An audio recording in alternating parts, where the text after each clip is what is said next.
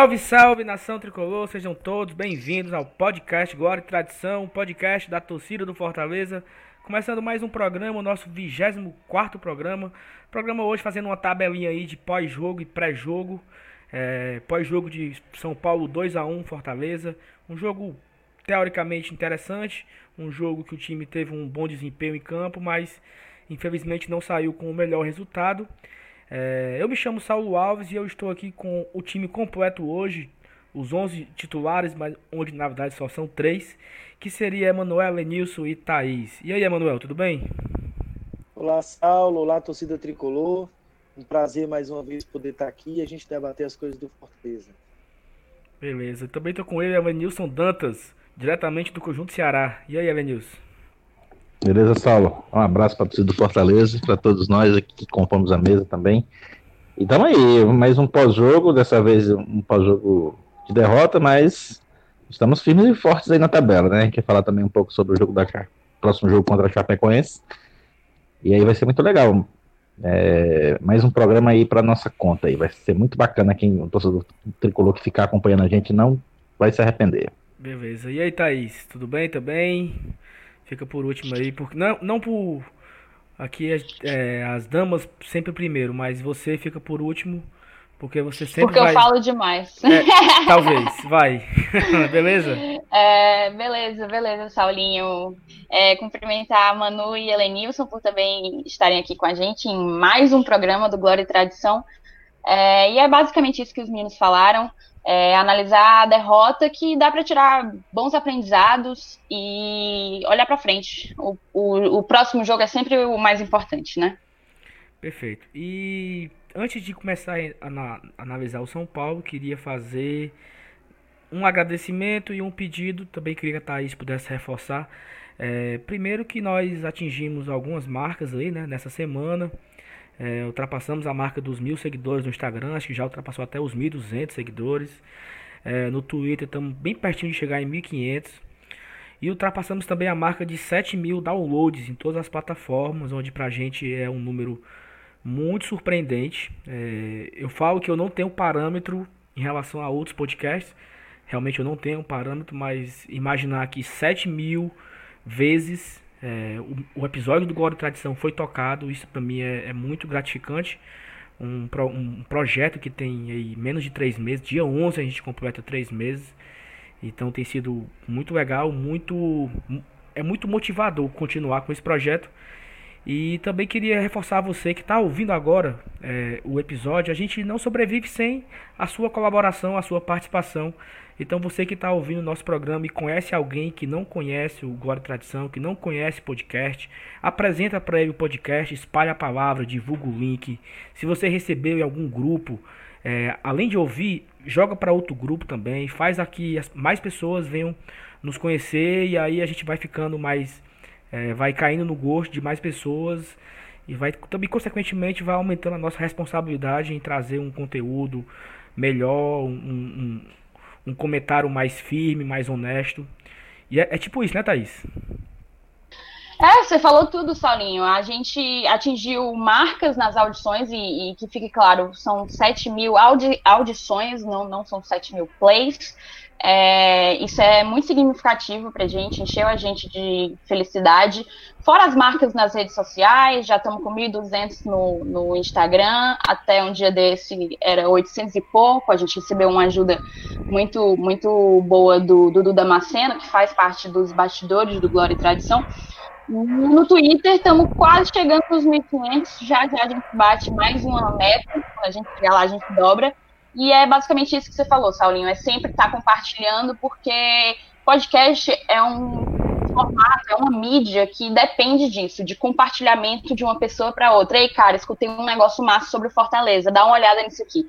E é através dessa corrente que a gente vai alcançar um público maior. Então, te peço, querido ouvinte, torcedor do Leão, que espalhe sempre, em todas as oportunidades, os links do Glória e Tradição. Espalhe, na verdade, agora mesmo o link desse programa é, para algum amigo torcedor do Fortaleza também.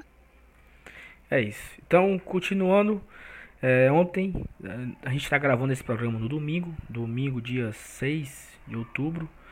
É, então ontem, no dia 5 de outubro, Fortaleza foi ao Pacaembu, é, um jogo teoricamente histórico aí, primeira vez que o Rogério Senna enfrenta o seu ex-clube na cidade de São Paulo. É, e saímos derrotados por 2 a 1 O jogo começou ali meio. Fortaleza meio apombaiada ali no começo. E a defesa falhando muito. Praticamente todas as bolas colocadas na área. O, o Arboleda ganhava. E teve uma falta lá cruzada por Daniel Alves. A zaga dormiu. Acredito que era Jackson e Carlinhos ali na marcação. Não, não foram eficientes. O Pablo cabeceou livre. Marcou 1 a 0 Fortaleza conseguiu empate ali nos 30 mais ou menos de pênalti com o Elton Paulista.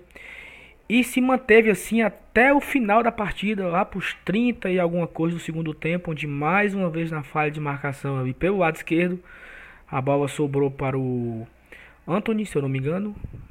E ele deu voltando para o Igor, acho que é Igor, Igor Gomes. Igor Gomes, Igor, Igor Gomes. Marcando 2 a 1 para São Paulo e decretando a vitória do tricolor paulista. Na minha opinião, foi um jogo interessante do Fortaleza. Acho que a gente jogou bem, assim, um time bem organizado.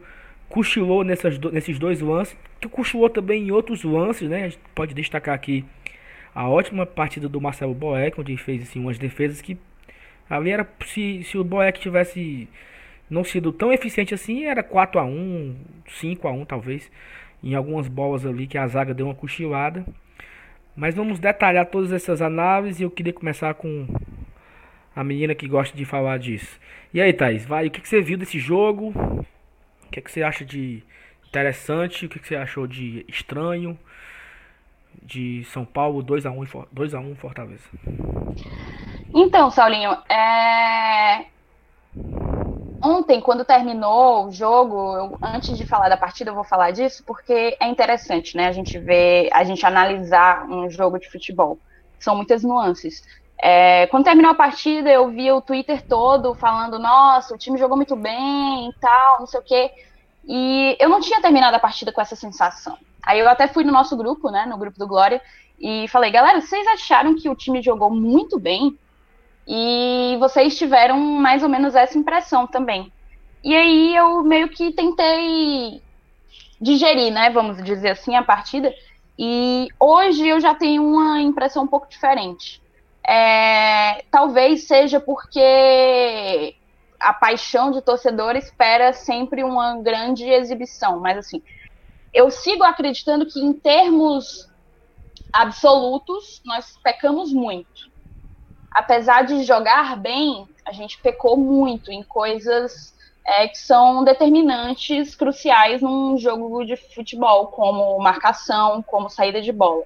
Mas em termos relativos, ou seja, considerando a partida que fez o São Paulo e a partida que fez o Fortaleza, um contra o outro, nós fizemos uma grande partida no Pacaembu. É, foi essa conclusão a que eu cheguei, tipo, depois do jogo, depois de pensar o jogo, até esse momento que a gente está gravando o Glória. Mas enfim, é, sobre o jogo, né? O Leão ele iniciou o jogo com uma marcação média. Isso foi era o, o Elton Paulista e o André Luiz ali na linha de meio campo. Isso era algo que eu particularmente não gostei, porque para mim dava muito espaço, cedia muito espaço para um time que gosta da bola que é, já era o São Paulo assim, e, e, depois da chegada do Fernando Diniz, a tendência é que isso se intensifique. É, então eu acho que a gente abdicou um pouco de jogar, cedendo espaço para o São Paulo nessa marcação média, que foi inclusive corrigida pelo, pelo Rogério na volta do segundo tempo. Né?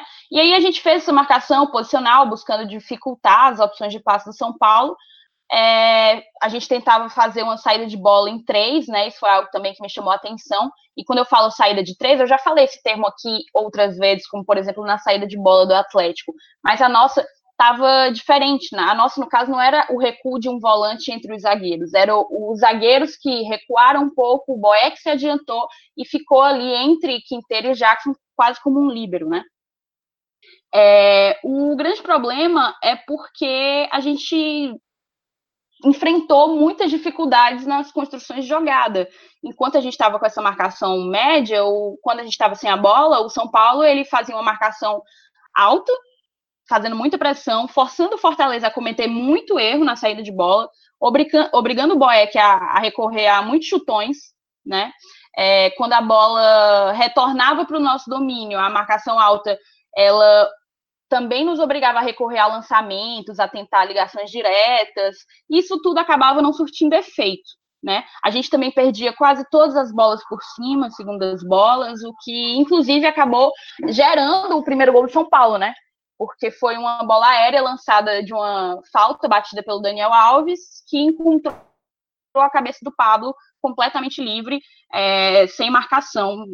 Acredito, eu não tenho é, como afirmar categoricamente quem errou ali, se foi Carlinhos ou se foi o próprio Jackson, mas alguém não acompanhou o Pablo, isso é fato. É, e após o primeiro gol, o São Paulo continuou em cima, fazendo aquele perde-pressiona. É, teve uma jogada que o Edinho recebeu a bola e eu vi dois com o terceiro jogador do São Paulo chegando no Edinho, né, que já não tem um porte muito avantajado para lidar no, no, no, no corpo, né, com outros jogadores. E é isso. No primeiro tempo, o que eu vi é depois que a partida assentou no primeiro tempo, depois do primeiro gol do São Paulo, a gente não conseguiu mais produzir, a gente não conseguia sair em contra-ataque, a gente estava completamente envolvido, São Paulo trocando passos com muita tranquilidade. E uma coisa que evidencia isso é o fato de que eu marquei a nossa primeira finalização, ela aconteceu aos 31 minutos. Se a gente considerar que dos 25 aos 29 o jogo ficou parado por conta lá do incidente das abelhas, é como se a gente tivesse feito a primeira finalização aos 27 minutos do primeiro tempo, né? É, isso para mim denota muita dificuldade que a gente enfrentou no Pacaembu de, de construir. Aconteceu da gente ter um pênalti, né? Que aqui eu queria evidenciar que a gente já criticou muito o Wellington Paulista aqui. Eu já critiquei bastante também a quantidade de gols que ele perde, mas eu vejo no Wellington um jogador que não pipoca. Ele não pipoca, né? Ele bateu muito bem o pênalti, tirou completamente do Volpe, não tinha chance nenhuma ali. E é isso. E terminou o primeiro tempo dessa forma, né? Num a um. E a gente com expectativa gigantesca que daria para roubar esse pontinho e trazer esse pontinho na mala lá de São Paulo. Aí, sobre o segundo tempo e sobre algumas outras observações, eu também queria ouvir a opinião dos meninos. Pois é. é eu, eu assisti o primeiro tempo na, nessa expectativa de, de trazer um ponto, né? Aliás, a gente começou o jogo nessa expectativa. É, a forma como o Fortaleza atuou no Pacaembu contra o São Paulo, é, eu acho que talvez por isso, Thaís, que você viu no Twitter muita gente dizendo que o time jogou bem, porque eu acho que foi assim uma maneira é, bacana. Pois é, a forma como o time atuou não, não, não foi aquela retranca, não foi é, chamando o São Paulo, o São Paulo para dentro do, do, do, campo do Fortaleza. Mas enfim, é, a gente considera isso jogar bem, tá? O pênalti que, que o Wellington converteu, que você frisou muito bem, que ele é um cara não pipoca, né? Foi, eu achei até, eu até comentei na hora, rapaz, batidazinha aí é de quem tem frieza, né? O cara sabe, né? Afinal de contas, a experiência de Série A que ele tem é grande, né? Mas do, do, do futebol jogado, do resultado em si, é, a gente vai chegar a dizer assim, porra, é, foi, é normal, foi normal. É, podemos até dizer assim, perder para o São Paulo na capital paulista por 2 a 1 um. Qualquer um dos 19 times da Série A pode passar por isso, óbvio. Você vai enfrentar o São Paulo fora de casa, a possibilidade de derrota é plausível para qualquer para qualquer adversário da Série A do Campeonato Brasileiro. Mas aquele gostinho de é, de quero mais ficou na nossa boca por conta exatamente disso aí. Do, né, a gente, pô, empate de 1 a 1 tava até lá, ó, mais de 30 minutos, né? Eu nem me lembro quanto foi o tempo do gol, mas eu acho que era mais de 30 minutos já, né? É, e a gente, a gente sente aquela ducha de água fria, mas, cara, assim, é, não é de se lamentar, de, de amarrar corda no pescoço, não, tranquilo. É, a gente perdeu, é, até porque a gente conseguiu tirar o peso das costas nas últimas, na última partida em casa, que a gente conquistou os três pontos contra o, o Botafogo. E agora segue o jogo. É, a gente vai pegar a chapa em casa. É, a possibilidade de ganhar também existe. É, da mesma forma que o São Paulo tinha um favoritismo contra a gente, eu acho que a gente tem contra a Chapecoense, o que não quer dizer que a gente vai ter 100% de certeza que vai ganhar o jogo, assim como o São Paulo não tinha ontem, essa era a nossa esperança. Mas eu, eu achei que o futebol jogado do Fortaleza não, não assim, me, me, deixou, me deixou satisfeito, podemos dizer desse ponto, deixou satisfeito. Eu acredito que que a gente ainda tem muito, mas muito a crescer nesse campeonato e a gente tem essa possibilidade. Eu acho que é, o time com o Rogério, né, que na verdade não é um início de trabalho, é uma continuidade, isso, isso é uma baita de uma vantagem. Né? É, ele sabe onde pisa. Então eu, eu não considero que foi um jogo ruim, não. Eu acho que foi legal, apesar do resultado negativo, né, do, daquele gostinho de ter ficado com um ponto no bolso até metade do segundo tempo, um pouco mais apesar de tudo isso, eu gostei da atuação do time e eu estou confiante para o restante do campeonato. E para mim, isso tem, uma grande, um, tem um grande valor. Quando, quando, quando foi pro, pro intervalo, né? Tava um a um e vendo o Fortaleza jogando um pouco melhor.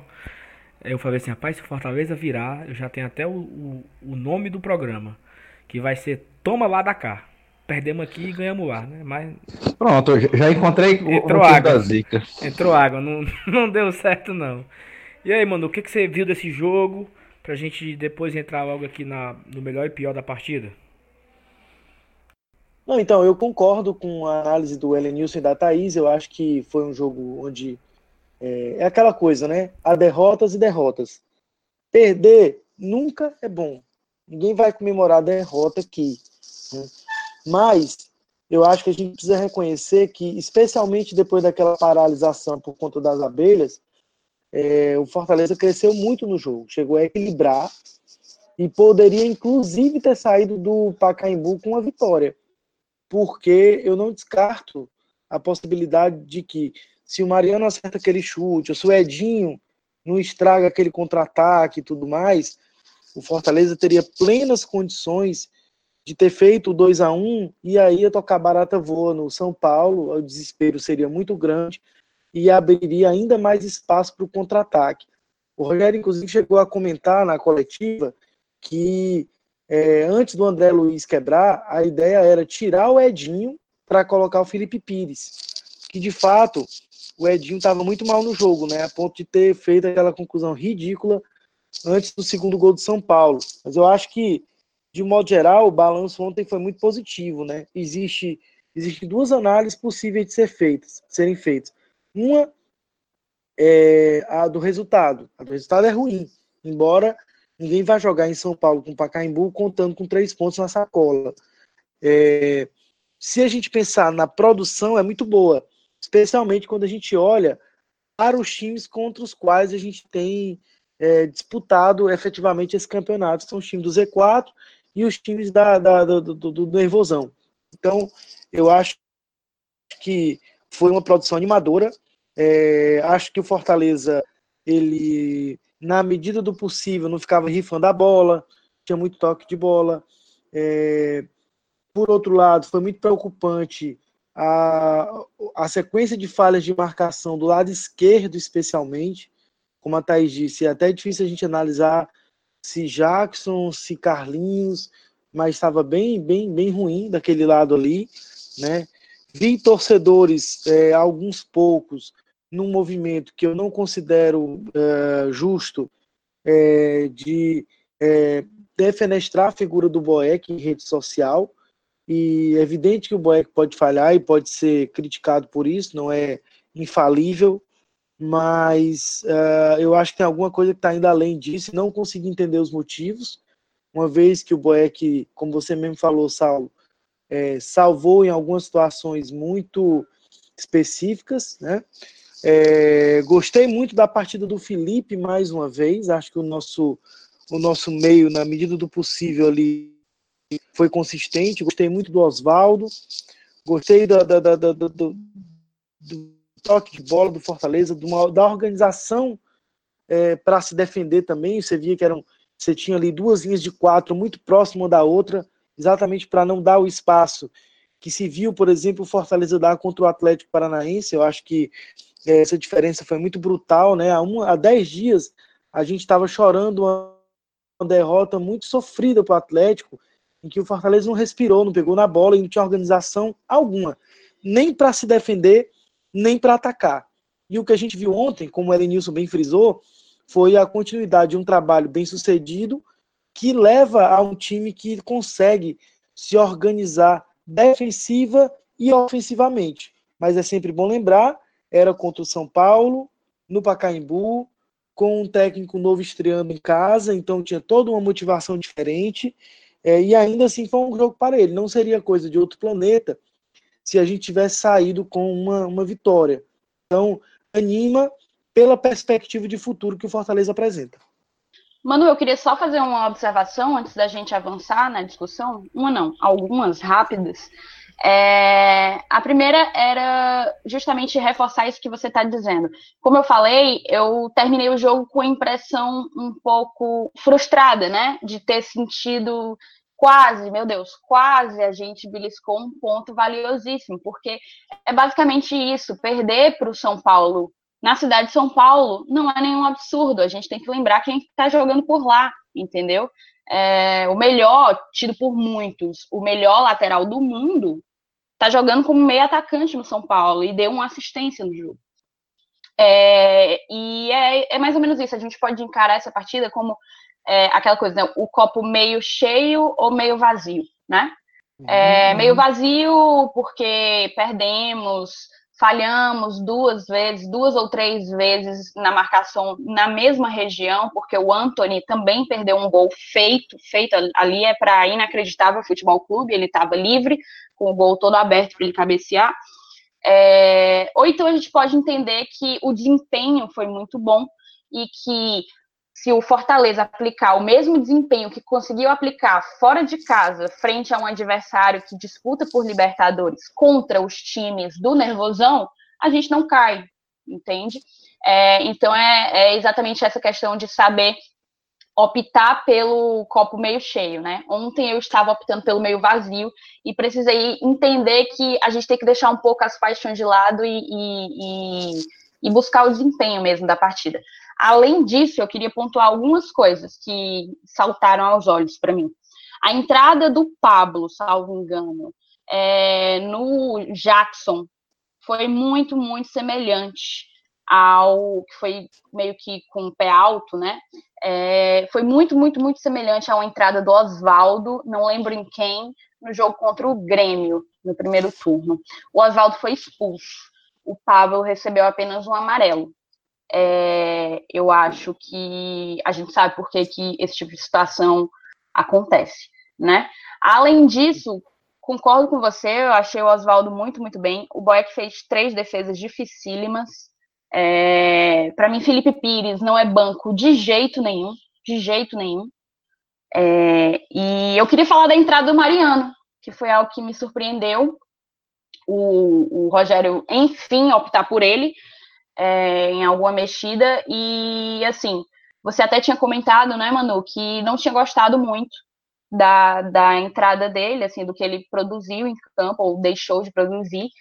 Eu respondi para ti, vou agora falar aqui no programa, que ele não comprometeu e eu acho que era um jogo muito difícil também para ele fazer o que ele gosta de fazer, que é pegar a bola e carregar, né? Com, em velocidade, enfim. É, eu acho que ele não comprometeu e criou uma boa chance. Então, talvez seja um cara que mereça novas oportunidades para a gente poder avaliar. Ele jogou o quê? Ele deve ter entrado aos 30 do segundo tempo, ele deve ter jogado 15 a 20 minutos. É, talvez seja um cara que mereça novas oportunidades e eu conto um pouco com isso. Thaís, eu acho que ele entrou mais cedo do que isso, porque o André, ele entrou no lugar do André Luiz, não foi isso? E o André, o André quebrou no começo do segundo tempo. Posso estar enganado. Foi, foi isso mesmo. Foi isso mesmo. Ele entrou no lugar do. Ele entrou no lugar do, do André Luiz. O Maria. É, eu não lembro ao certo qual foi a minutagem. Minutos, eu acho que foi com dois minutos do, do, do, do, do, do, do segundo tempo. Foi no, logo no começo o André se quebrou. O, e aí as substituições, né? O Matheus Vargas entrou no lugar do Edinho e o Felipe Pires no lugar do Oswaldo. Matheus Vargas não foi nem para São Paulo, pô. Matheus Alessandro. Matheus Alessandro. Isso, isso. Matheus Alessandro. Pois bem, e outra coisa que eu achei também curiosa é que no último jogo contra o Botafogo, né? Na segunda-feira, é, o Tinga jogou muito bem e foi e o Rogério preferiu pelo Gabriel para esse jogo. Não sei se querendo poupar o, o Tinga, algum cansaço e tal, mas eu acho que sentimos um pouco a falta do Tinga nesse jogo, já que o Gabriel não foi tão bem. E eu, eu acho... acho... que foi por opção técnica e também não gostei. Prefiro o Tinga. E também sentimos falta do Romarinho, né? O Romarinho é muito, fo muito forte, muito agudo, muito rápido. Sempre tem aquelas escapadas que ele arruma ali no meio do campo. Isso também não, não teve muito nesse jogo. Acho que muito pela participação nua do Edinho. Eu acho que a gente consegue sentir falta do, do, do Romarinho porque o Edinho não tem suprido, né? A sua, suprido o seu papel, assim. Mas enfim, vamos lá no melhor e pior da partida. Só, só para confirmar aqui, dois minutos mesmo a substituição. Perfeito, tá? mano. E vamos. Se você que acompanhou o nosso último programa, né? A gente botou a enquete lá no Twitter. E nós tínhamos quatro votos diferentes. Se eu não me engano aqui, me lembre aí. Era Felipe, é, Jackson, Tinga e Rogério Ceni. E quem ganhou foi o, foi o Tinga.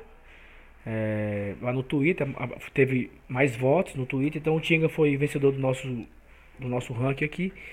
E para esse jogo, melhor da partida, eu vou votar Marcelo Boeck.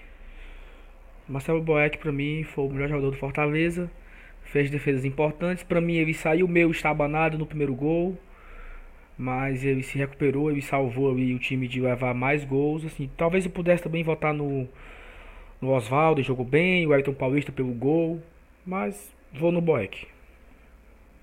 Evanilson. Rapaz, eu vou acompanhar o relator. Era meu voto, eu já tinha definido, eu já estava certo de votar no Boeck. Marcelo Boeck, melhor da partida. E aí, Manu? É, eu acho que é, a atuação do Boeck foi uma atuação louvável, mas e não, não teria nenhum problema em votar nele, mas eu gostei muito da partida do Felipe. Eu vou de Felipe. É, eu eu também tive um pouco de dificuldade de, de definir um, um, um melhor da partida, não senti a mesma dificuldade para um pior, por exemplo. É, fiquei em dúvida entre Oswaldo e, e Boeck. E vou votar no Marcelo Boeck, porque a gente já mencionou aqui duas ou três vezes nesse programa das três defesas que iam para o gol, né? É, foram duas defesas que ele precisou realmente saltar na bola e uma que deu aquelas rebatidas que bateu em, em alguém, bateu nele, bateu na trave, enfim. É, então, volta em Boeck também. O, então o Boeck teve estreia aqui no nosso ranking, né? A gente sempre atualiza. O Everton Paulista, Romarinho, Felipe Alves, Felipe Pires com dois votos. Tinga, que estreou no último jogo. E nesse jogo o Boeck encerra o ranking dos melhores. Então vou para o pior. É o pior, eu não Saulo, sei. Saulo, só certo. antes disso, uma menção importante, eu acho da gente fazer. Uhum. É como entrou bem o Felipe Pires, né? Como ele é um cara que ele vai para um a um com mais confiança. Sim. Ele tem muita lucidez no que ele faz com a bola quando ele para, olha, toca. É, a velocidade, ele consegue aliar muito bem a técnica. E eu gostaria muito de ver o Felipe Pires no lugar do Edinho. Eu acho que a gente ganharia bastante com ele naquele, naquela posição ali. E acho que o Rogério deveria pensar nessa possibilidade. O Edinho não vem bem desde o período em que ele ficou afastado por contusão. Foi, foi até algo que nós falamos aqui no nosso programa de, sobre a volta do Rogério, que o Rogério pegou um time é, bem mais forte do que ele deixou, porque se o Felipe Pires não for melhor do que o Massinho, ele é no mínimo igual.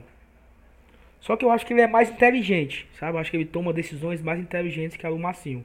O Massinho Também concordo o, o Marcinho talvez fosse mais habilidoso, mas ele não sabia usar essa habilidade, por exemplo, para ser agudo para dentro da área para sofrer um pênalti. O Marcinho não fazia isso. O Marcinho puxava o drible para fora, para a esquerda.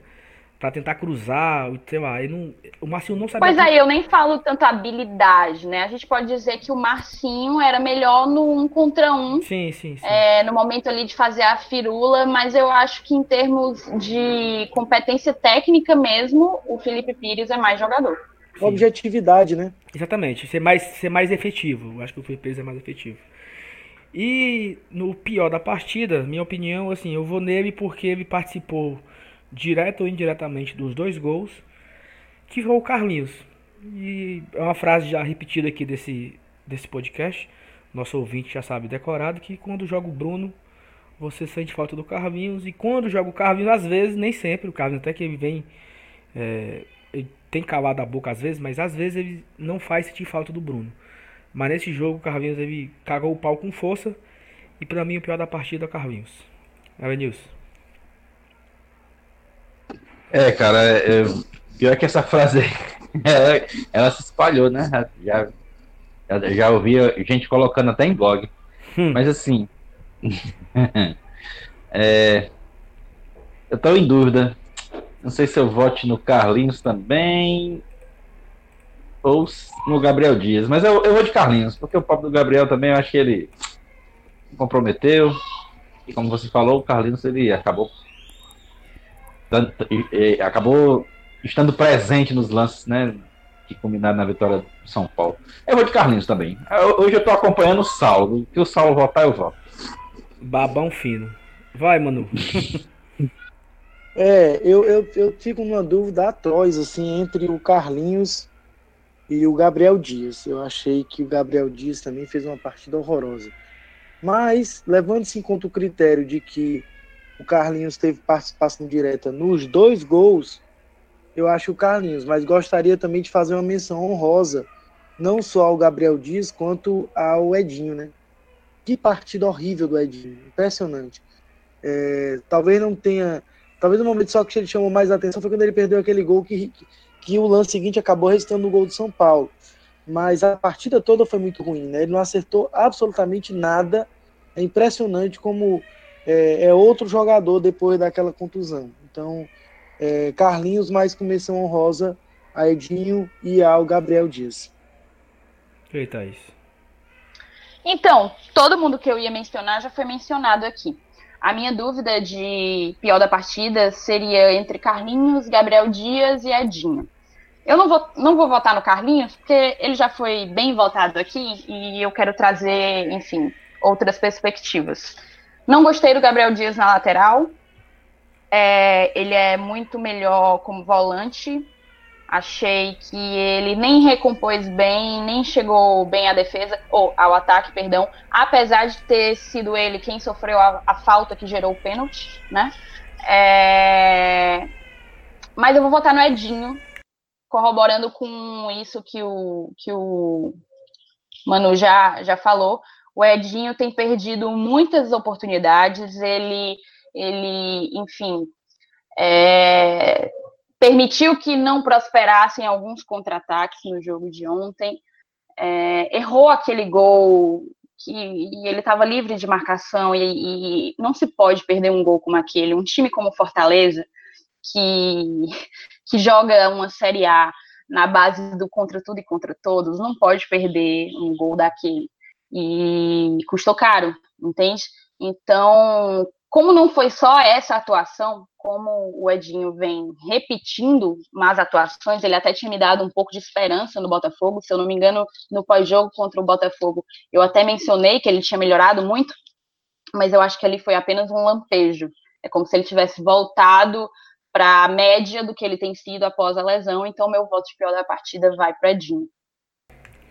Então aqui a gente encerra o melhor e o pior. Ficou Boeck melhor e o Carlinhos o pior. O Carlinhos também estreando aqui no nosso, nosso ranking, né? Então, assim, mudando já de pauta, saindo do jogo de São Paulo e Fortaleza, entrando aqui no, no Nervosão 2019. Por último, vamos analisar a Chapecoense. Para o Nervosão de 2019, tivemos algumas partidas né, nessa, nessa rodada de, de na 23 rodada. É, passando aqui jogo a jogo, São Paulo venceu o Fortaleza, o Vasco perdeu para o Santos, O Cruzeiro empatou com o Internacional. O Cruzeiro tem um asterisco aí. Ele tá no nervosão de gaiato, mas ele continua e não sai, não ganha. Paciência. Chapecoense perdeu para o Flamengo. O Ceará perdeu para o Goiás.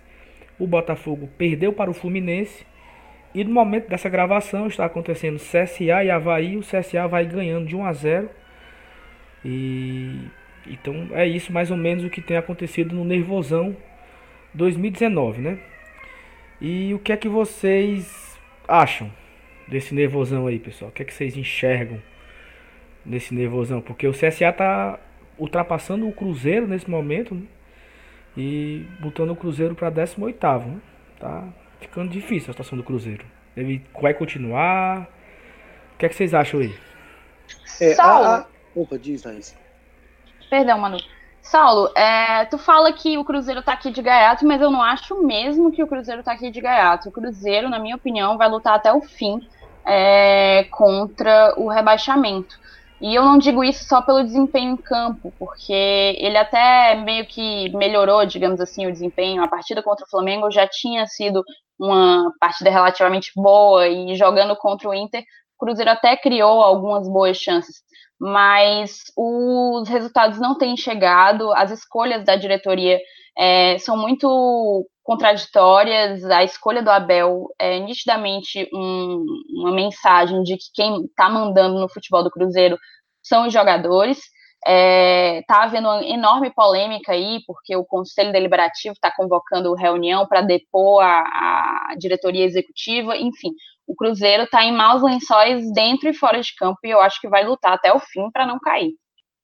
Tirando isso, é, acho que a Chape já, já pode ser considerada rebaixada, ela está com 15 pontos, precisa de 30, digamos assim, em 15 jogos, né?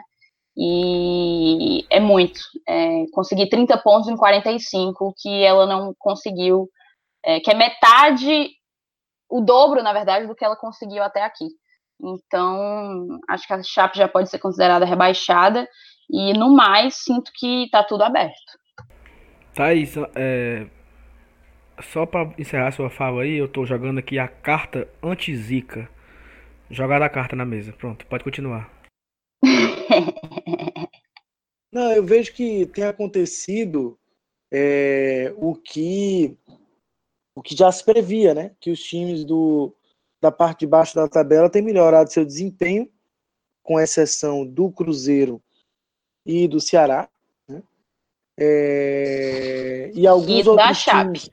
É, da, da Chape está nessa condição de morta que você falou aí, né? Eu não, eu não tenho o que comentar da Chapecoense é, em relação a essa condição de tabela, né? E, e aí você tem ali o, o Fluminense dando uma reagida, o Botafogo e o Atlético Mineiro se aproximando perigosamente ali do pessoal da zona do rebaixamento. É, isso tende a tornar a disputa mais embolada e a trazer para essa disputa times que até bem pouco tempo eram tidos como é, fora dessa disputa, e eu acho que, especialmente no caso do Botafogo, essa exclusão era uma exclusão absolutamente fictícia, porque não tem futebol para alguma coisa além disso, né? E como eu já previa, previa aqui no nosso programa de análise do primeiro turno, a cobrança em cima do Botafogo ela é absolutamente desproporcional a qualidade do elenco que tem, então eu imagino que vai ser uma semana tensa por lá. Manu, só... Amigo, deixa eu te interromper rapidamente. Notícia fresquinho, acabei de olhar no Twitter, o Barroco ele não é mais técnico do Botafogo. Então, aí você, um negócio desse tende a desandar, porque o Botafogo não pode mais trazer ninguém, é, vai trazer um treinador ali, não sei exatamente com que perfil, o elenco do Botafogo é muito limitado, mas muito limitado mesmo. A gente viu pelo jogo que fez contra o próprio Fortaleza, né? É, então acho que é uma disputa muito aberta, como a Thaís falou, embora nesse momento eu consiga cravar como já rebaixados é, Havaí e, o, e a Chapecoense. Eu acho que a situação desses aí tá muito difícil. O CSA tem ressurgido, mas é aquela coisa muito instável também, né? Do mesmo jeito que ele ganha de um, ele toma de seis do outro, é, é uma produção que não tem consistência, então não dá para cravar, como a gente já pensou aqui em alguns momentos. mas ele foi sim, e a, o jogo de quarta-feira ganha um tamanho muito maior, exatamente porque ele vai indicar a distância que de fato a gente vai se consolidar ali do Z4 para ir com mais tranquilidade para essa reta final, porque é, os nossos jogos em casa são todos muito duros, né? então tem uma sequência difícil para a gente pensar aí do Fortaleza adiante. Então eu vejo por esse lado a disputa no nervosão. E assim, eu acho que o Botafogo ele entrou de vez na briga. Ele até em algum momento ele teve por cima. E eu posso dizer que o Goiás, acho que ele saiu, sabe? O Goiás está com 33 pontos aí. É, se você fizer comparar com o que o CSA tem hoje, são 11 pontos na frente do CSA. Isso, o CSA está ganhando, mas a partida não acabou ainda. Até o início da rodada, ele estaria na frente do Cruzeiro, que era 20 pontos. Ele estaria 12 pontos, 13 pontos do, do da zona de rebaixamento, né? Então, é, acho que o Goiás ele conseguiu escapar, uma sequência de quatro vitórias seguidas, quatro partidas que não leva gol, então eu acho que dificilmente o Goiás ele volta a brigar, até porque o Goiás teve essa, essa primeira parte da, da tabela dele na primeira, no primeiro turno também muito boa, ele também pontuou super bem, mas depois ele foi em queda é, e agora no segundo turno ele voltou a, a pontuar bem. Então eu acho que Goiás está fora da briga, o Botafogo entra de vez. E o Fortaleza precisa pontuar contra o Chapecoense, não precisa só pontuar, precisa vencer a Chapecoense para ir aos 28 pontos e, e, se, e se distanciando mais. É, só falando do Cruzeiro, Thais, que você comentou, é porque assim, no fundo, no fundo, a gente espera que o Cruzeiro melhore. Porque por mais que a gente saiba os problemas que o Cruzeiro tem, financeiro, de diretoria, de problema político, problema de pessoas foram presas ou estão é, podendo ser presas, todos os problemas que a gente já que todo mundo sabe, mas pô, é o Cruzeiro ainda, né? É um, é um time que tem forças. Ontem o pênalti. Nossa, eu tenho ranço dessa frase. Ontem o, o, o, pênalti marcado foi horrível pra, contra o Internacional. Então assim, será mesmo se o Cruzeiro vai ser rebaixado? Assim, eu não eu não tenho tanta convicção nisso. Eu acho que o Cruzeiro ele deve brigar até o fim, mas por isso que eu boto um asteriscozinho lá, porque eu não, não confio muito, sabe, nisso, assim. É, e, Cara, e a pressão lá é grande, principalmente porque tem aquele fato de, do time nunca ter sido rebaixado. Aí tu imagina o torcedor do Cruzeiro com essa possibilidade né, de, de ser rebaixado pela primeira vez. Então, é pressão grande, velho. Então, é você concorrer com, com um time desse aí na, na luta pelo rebaixamento não é muito legal, não.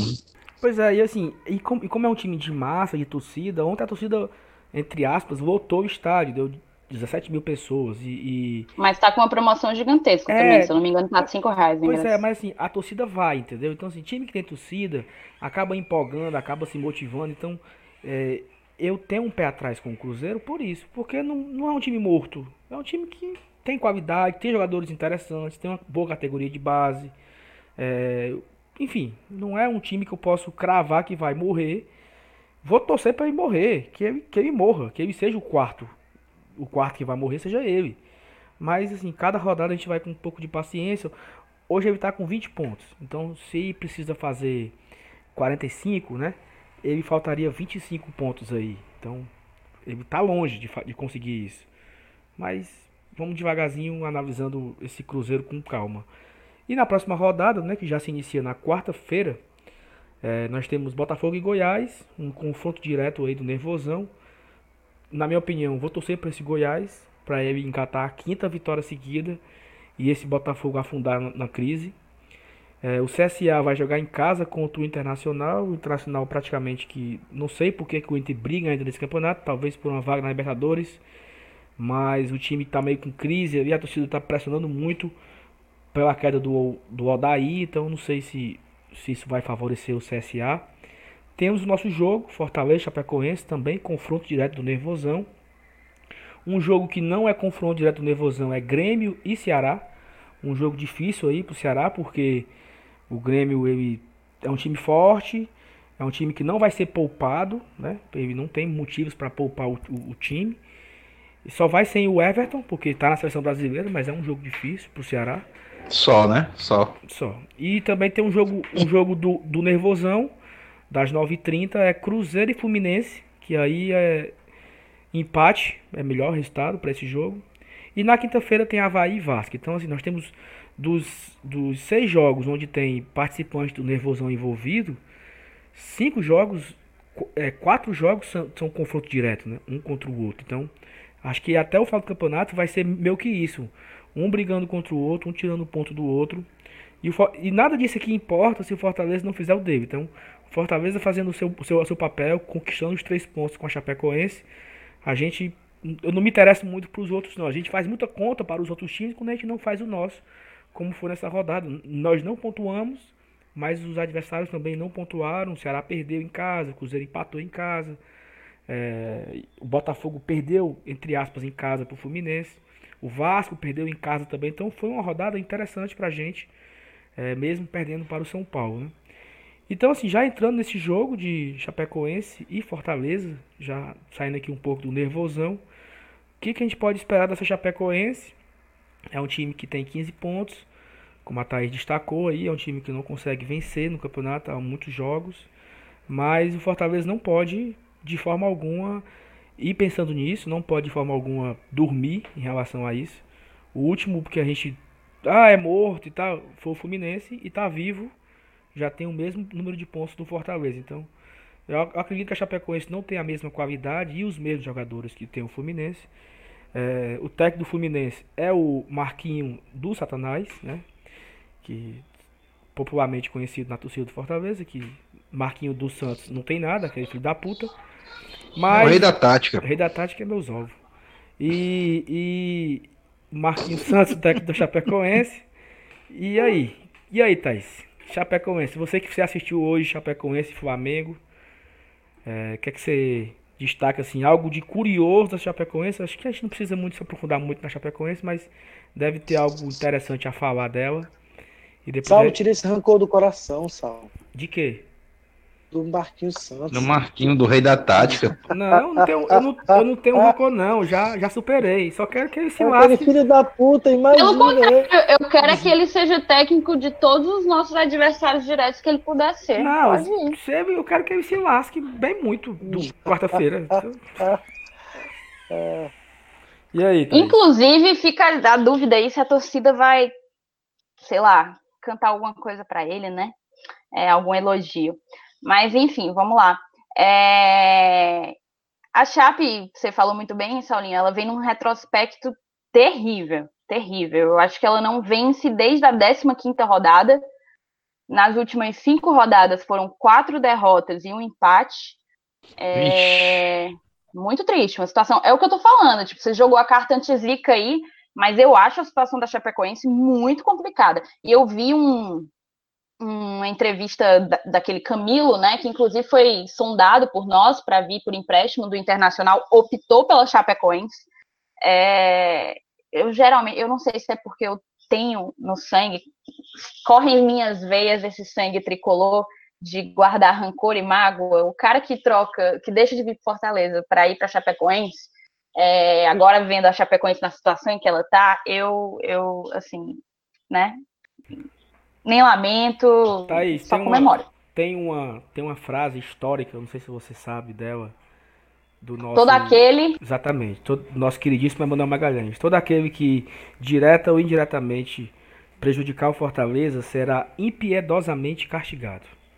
Então, assim, o caminho, o caminho não prejudicou o Fortaleza, mas só em ter dito não, que se lasque ele, o Marquinhos Santos e a Chapecoense, os três juntos. Pois é, mas assim, falando um pouco do jogo, é, é, exatamente isso. O Marquinhos ele assumiu a Chape há apenas quatro jogos, né? Vem para o quinto. E assim, quatro jogos foram o quê? Foram três derrotas e um empate que ele conseguiu. É, mais uma derrota, não duvido, considerando o futebol brasileiro. A gente acabou de ver o Barroca que tirava leite de pedra sendo botado para fora.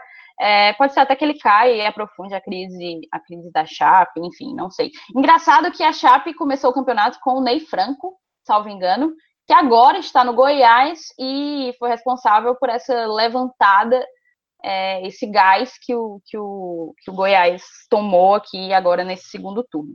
Mas, enfim, é, eu, apesar de eu não acompanhar os jogos do, do time catarinense, perdão, eu assisti hoje o jogo contra o Flamengo, que não é muito padrão, parâmetro, perdão, porque praticamente só o Flamengo jogou, inclusive o Flamengo ganhou só de 1 a 0, mas dava para ter ganhado de muito mais, tirou o pé completamente. É, no segundo tempo e jogou sem Gabigol, jogou sem Felipe Luiz, enfim. Parecia, inclusive, cansado, né? Num determinado momento do jogo, o Flamengo não só parecia estar tirando o pé, quanto não ter mais força física mesmo. Sim, também, também. É... Então, eu acho que o que se tem para destacar da Chape é que o Marquinhos ele parece ter, como muitos técnicos, aquela proposta de valorização de, de posse de bola e de boa movimentação, né? É, eles têm alguns jogadores pontuais que eu gosto, eu gosto do Campanharo. Gostei hoje de um menino que aparentemente é um menino da base, eu não sei se o cara estava correto ao dizer isso na narração, que era o Regis, que parece que foi colocado agora de titular pelo Marquinhos. Para mim, a gente precisa ter muita atenção com o Everaldo. Quem joga cartola sabe da existência do Everaldo e sabe que o Everaldo participa de, sei lá, 60% a 70% dos gols que a Chapecoense converte é, tem participação direta ou indireta do Everaldo, então para mim é um ponto que assim precisa de atenção. E é isso, a gente tem que jogar como a gente gosta de jogar, principalmente em casa. É, quando tivessem a bola, marcação alta, é, não dá espaço para a Chapecoense, é, não permitir que a Chapecoense fique com a bola, a bola é nossa quantas bolas tem no jogo, né? Só tem uma e ela é nossa. E é entrar no campo nesse espírito, é, enfim, fazer assumir o controle do meu campo, né? Fazer movimentação, transição rápida, abrir a opção de passe. Eu tenho sentido muita, eu tenho sentido falta de algum jogador que dê profundidade ao Fortaleza no corredor direito, né? Que no caso deveria ser o Edinho, só que o Edinho não tem feito isso. O, o Emanuel até falou de ver o Felipe Pires no lugar do Edinho. É, é, às vezes, geralmente o Felipe Pires jogava pela esquerda, né? E, e eu não sei se ele conseguiria se adaptar jogando o Oswaldo pela esquerda e o Felipe Pires pela direita, abrindo em profundidade para dar mais opções de, de construção ofensiva. Então, é isso, ter disciplina tática também na defesa, não, não dar as bobeiras que a gente deu, porque assim, é, o, o, Flamengo mandou no jogo, mas o, a Chape chegou duas vezes levando perigo. Em duas escapadas, duas bobeadas que o Flamengo deu, a Chape levou o perigo. Então é aquela coisa. É, estar atento, não dar a bobeada que deu contra o São Paulo e jogar o jogo que a gente gosta de jogar no Castelão. É um jogo muito importante, porque logo depois a gente enfrenta Vasco, que é outro adversário direto. É, então, acho muito importante a torcida chegar junto, como tem chegado, e, e marcar presença para mostrar para a galera que a gente vai sair dessa, dessa, desse medo permanente de estar brigando com, a, com a, o rebaixamento, com algumas rodadas de antecedência, quem sabe, se Deus quiser. É mais ou menos isso. E assim, é, comentar aqui duas coisas. Uma que. que eu lembrei agora. Sobre, sobre a queda do Barroca, né? Faltando aqui um pouco o assunto. Que eu me lembro que quando acabou o Campeonato Carioca, a gente botava o Botafogo como favoritaço a ser rebaixado. Assim, algumas páginas e tal. E o Barroca, como a Thaís falou, tirava leite de, leite de pedra. Um técnico que ele extraía ali o melhor dos jogadores. E acho que o Botafogo ele tem seríssimos problemas que eu lembrei disso agora para comentar. E outra coisa sobre a Chapecoense, eu acho que a gente tem que ter muito cuidado. Como, como a Thaís falou, o time. É, o jogo do Flamengo hoje, o Flamengo não, não jogou com força máxima, jogou ali meio que esperando, não sei o que, fez um gol. Acho que é um time que não está morto ainda. A gente precisa vencer esse jogo, precisa se afastar da zona, precisa fazer 28 pontos para ir tranquilo pegar esse Vasco no final de semana e nós teremos uma sequência super difícil. Teremos dois jogos em casa contra Flamengo e Grêmio apenas. Talvez, talvez vamos ter a sorte aí de ter Flamengo com alguns desfalques por conta da, dos amistosos da seleção brasileira. O Grêmio já uma, poucos dias antes da semifinal da Libertadores, também deve vir aqui para Fortaleza poupado. E, então, assim, é, um, são, é, é importantíssimo vencer a Chapecoense por conta da nossa sequência que vai vir depois, bem complicada, né? E vocês, Emanuel e Evanilson, o que, é que vocês acrescentam aí dessa Chapecoense, desse jogo? Outra informação rapidinho. É, ontem, a, ontem à noite a ouvidoria do clube divulgou né, que já tinham sido feitos 6 mil check-ins apenas. Mas o check-in vai só até amanhã à noite, segunda-feira. Você que está ouvindo nesse domingo ou está ouvindo na segunda-feira, faça o seu check-in. Você que é sócio, o check-in vai só até a noite, até as 8, 20, 20 horas da segunda-feira, dia 7. Então cuida e faz o check-in e vai para o estádio que a gente precisa vencer esse jogo, né? É isso aí. Cara, é, é, vocês lembram quando eu falo assim, quando a gente vai pegar um jogo difícil fora de casa, aí eu digo assim, rapaz, o que vier é lucro? Esse jogo agora que a gente tem com a Chapecoense é o, é, é o contrário, é, é, aquele jogo que a gente só tem a perder, né? Aliás, só tem a perder não, tem tudo... É, tem tudo assim, a obrigação de dar tudo certo, né? Se é que vocês me entendem. É vencer ou vencer, né? É, pois é. É, é um jogo assim que a gente tem que tomar muito cuidado, pra, porque o tipo de, de, de partida que se você perder ponto, né, aí já começa a, ter aquela cobrança mais forte, é, o clima já não é, já não fica mais legal e já prejudica toda uma sequência. Então é, é um, é um jogo que você tem que ver com, com bastante seriedade. Né? Não pode vacilar. É o tipo de jogo que não pode vacilar. Tem que, tem que cravar os três pontos e, e, e ter tranquilidade para essa sequência difícil que o Saulo falou aí, porque essa sequência aí, pô, é braba, viu, velho? Você pegar Flamengo e Grêmio em casa, porque todo jogo fora, independente contra quem seja, é sempre duro. Pode ser o CSA, pode ser o Havaí, pode ser a própria Chape. Mas assim, a casa dos caras é a casa dos caras. Mas é, é, essa sequência que a gente vai ter em casa, ela é complicada. Então a gente não pode nem, nem mais nem assim sonhar em, na, naquela cesta de meio-dia, né? Aquele sono leve, nem sonhar naquele momento de não perder, de, de, de não ganhar os três pontos nesse jogo. É, é de fundamental importância pra gente. Assim, eu acho que independente do resultado de, de, de, derrota, apesar dessa quantidade de check-in aí que o Saulo falou, não é lá essas coisas todas, mas eu acho que vai dar um públicozinho até bom, cara. É um, é... Eu acho que a torcida vai chegar junto, porque a gente sabe, todo mundo sabe, né? Eu sei, você sabe, o torcedor, o torcedor sabe que, que chegou a hora, né? Tá quase na hora do daquele sprint final, né? A gente já passou da metade do campeonato e a partir de agora, a gente que está ali naquela posição de tabela que uma hora briga para o Sul-Americano, outra hora, outra hora briga para não entrar no, no, Z4, vai ser assim até o final. Então, vai ser decisão, véio. vai ser decisão a cada rodada. E eu acho que a torcida daqui a pouco, aliás, daqui a pouco não, acho que já pegou esse clima. É, a gente, pela nossa média de público, a gente tem noção de que o torcedor está chegando junto. Eu acho que, independente do adversário, se é Chapecoense, se é o Flamengo, se é o Grêmio, eu acho que o torcedor vai chegar junto e a gente vai ter um público bom na quarta-feira. E, cara, assim, eu acho como assim, falei... sabe, Elenilson? Eu acho assim, é, tem time que bota 19 mil em um sábado, 4 horas da tarde, né? Eu acho é. que domingo, 19 mil domingo. dá pra gente colocar. Oh, perdão, domingo, em um domingo, domingo 4 é horas da ainda. tarde. Eu acho que dá pra gente colocar uns 20, pelo menos, numa quarta-feira. Sim, não. Noite, eu né? acho que dá. Tranquilo. Com certeza. Acho tá que vai dar isso, sim. Pelo menos, no mínimo. Não, eu acho que dá mais, eu acho que dá mais de 25.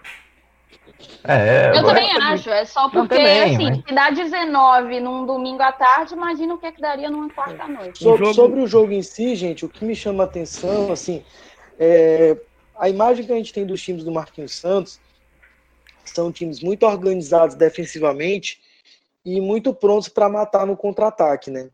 Embora a Thaís tenha mencionado é o rei da tática. É, o tal do rei da tática, como diria o Saulo, com todo o amor que ele tem no coração, meus ovos, né? Então, então assim, é, a, a, apesar de, de da Chapecoense ter chegado num outro lance hoje, em dois lances, e mais até por erros individuais do Flamengo e um certo até desleixo com a partida, não, não tem, eu não vi muita organização no sentido dessa transição e desse contra-ataque ter alguma qualidade. Me parecia um time com muito, o que oferecia muito pouca resistência. Evidentemente que era o Flamengo, né? Não tem como comparar a qualidade do Flamengo à nossa. Mas acho que a gente chega num momento muito mais inteiro, muito mais taticamente organizado, com uma confiança muito maior, né? Então é, é evidente que o jogo é aquela coisa, né? O jogo é jogado. Então, mas acho que a gente chega assim com plenas condições de ganhar esse jogo. Acho que quem está lá sabe da importância dessa vitória, né? E a torcida também sabe disso. Né? É o momento de chegar junto, de, de fazer valer essa força ofensiva, essa movimentação tática que o Fortaleza tem, essa consciência tro na, na, troca de passes, né?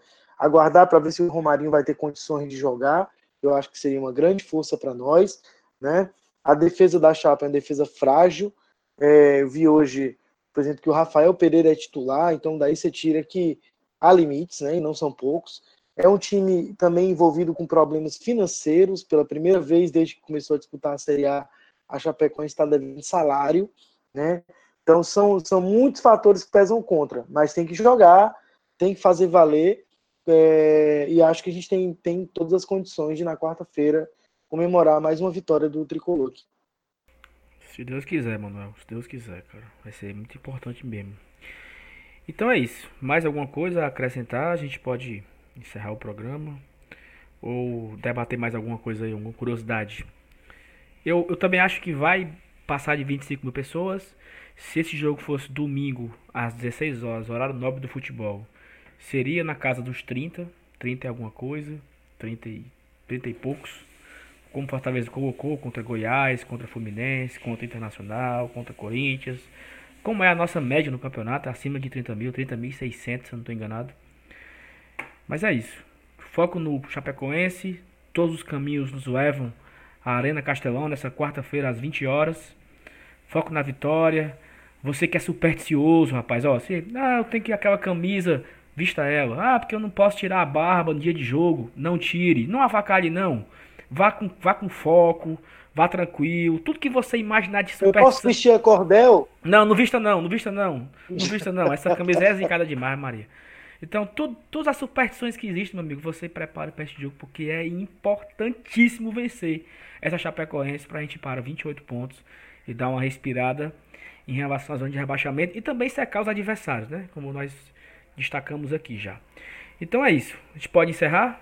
Algo a mais a dizer? Só reforçar o pedido para a galera compartilhar esse episódio, esse programa com todo mundo e seguir a Perfeito. gente nas redes sociais, mandar o feedback do que, é que achou do programa. A gente adora receber, sempre responde e é isso.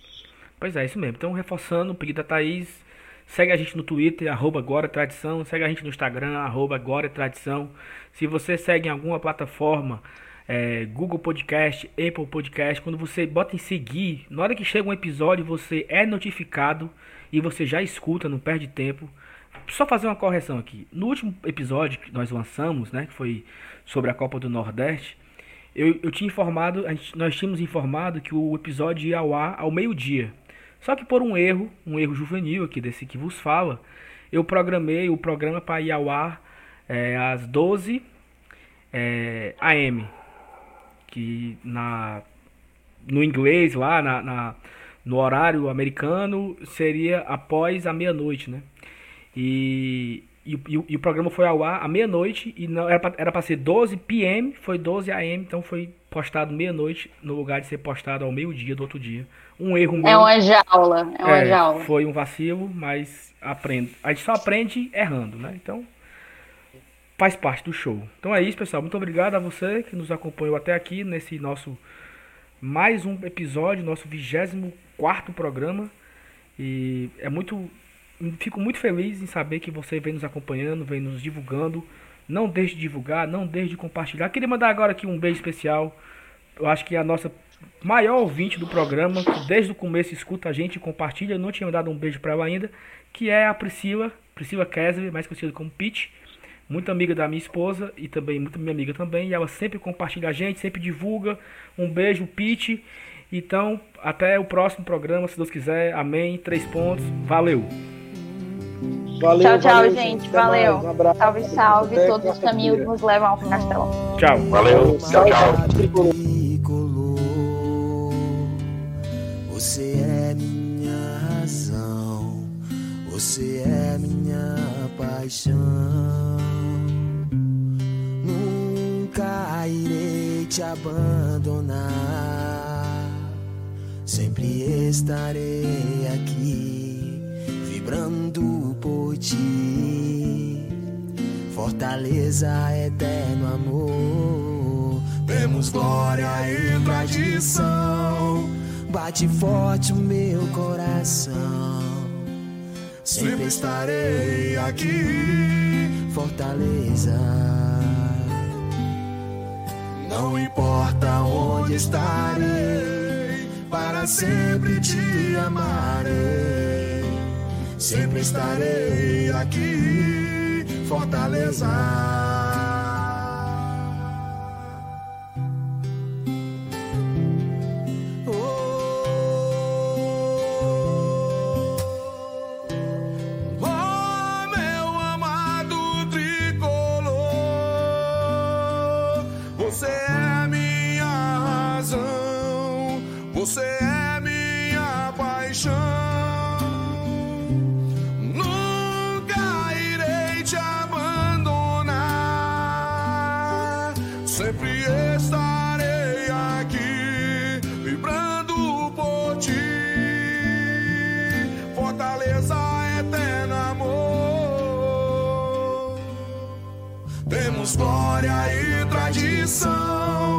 Bate forte o meu coração. Sempre estarei aqui, Fortaleza. Não importa onde estarei, para sempre te amarei. Sempre estarei aqui,